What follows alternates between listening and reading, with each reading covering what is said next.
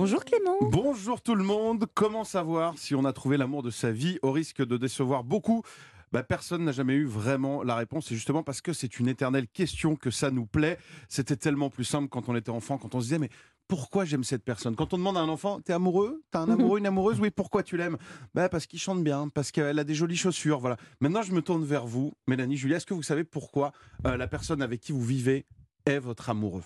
Euh, pourquoi Alors, Mélanie, euh, allez-y. Pourquoi Parce qu'il est, euh, il est top. euh, je sais pas. Ah bah super, bonjour l'argument. C'est dur, vous avez non, on mieux a des valeurs Ah bah, communes, je moi, dirais, parce qu'il est, euh, Ah oui, vous, c'est les valeurs Bah oui, au niveau des enfants, tout ça. Moi, euh, je crois que c'est ouais. parce que je le vois pas.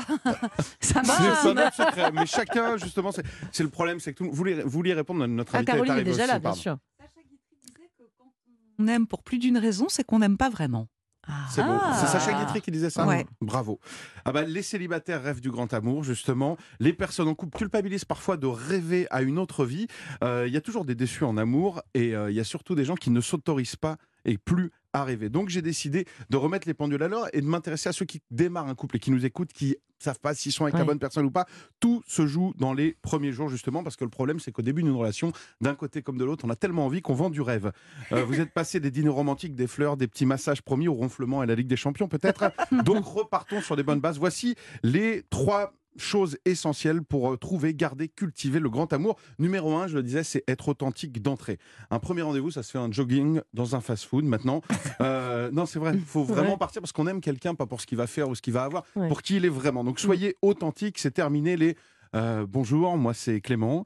Euh, voilà, dans la vie j'aime la douceur, me poser des questions sur le monde. J'adore cuisiner des petits plats. Et là, mon plus grand rêve, si on me donnait euh, mille choses à faire, ben, j'aimerais partir avec toi, là sur une plage, et discuter, promener, apprendre à te connaître. Ça, c'est ce qu'on fait justement Ouais. normalement. La vérité, il faudrait faire ça. Bonjour, je suis Clément, voilà, je suis râleur, je change d'avis tout le temps, je commande des pizzas un jour sur deux. Oui, je regarde les autres filles dans la rue, je suis très bordélique, et je suis râleur quand j'ai faim, vraiment. Ça fait rêver. Ben oui, mais au final, Mm. c'est ce qu'on a au bout de quelques années. Donc, soyez authentique. Deuxième, alors ça, c'est un petit conseil perso, ne jamais coucher le premier soir. Jamais. Mais le deuxième, non. Euh, l'après-midi, dès l'après-midi, vous pouvez y aller, il n'y a, il y a pas de problème. Vous avez vu la différence entre quelqu'un qui vous courtise et quelqu'un qui vient de coucher avec vous?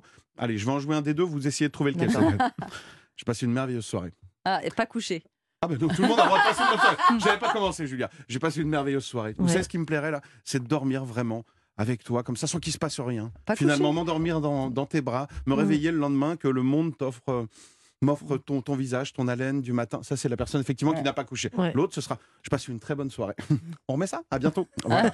Couché. Couché. Et il me reste un troisième point, touché coulé exactement, ne jamais dévoiler ses sentiments trop tôt. C'est aussi un piège, ça je le sais. Mm. J'ai beaucoup d'amis qui, euh, qui me disent il est parti, j'ai pas compris.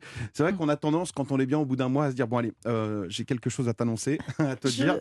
Je me, je me lance, à moins que tu aies quelque chose à me dire avant. non, ok. Euh, bon, allez, je me lance, c'est pas facile. Toujours rien de ton côté. Voilà, euh, je t'aime. Et il est où? Il est parti. Donc Eh voilà. L'amour, c'est un problème de conjugaison en fait. Je t'aime résonne comme une promesse. Quand on dit je t'aime, souvent on entendait je t'aimerais.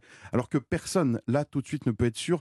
Personne peut être dans la nostalgie du présent, euh, du passé, pardon, du présent ou dans une prédiction de l'avenir. En fait, quand on entend je t'aime, c'est le présent de l'indicatif. Personne peut dire je t'aimerais dans 5 ans, dans 10 ans. Donc c'est beau d'y croire. On va en parler. J'espère avoir sapé le moral à tout le monde. Ça y est, c'est bon. Merci Clément, nous on vous aime en tout cas Oui. aujourd'hui. On Ouais, verra demain, mais, mais je vous aime déjà voilà, pour demain. On vous aime beaucoup. Mais Merci on n'a jamais Clément couché avec lui en plus. Non non.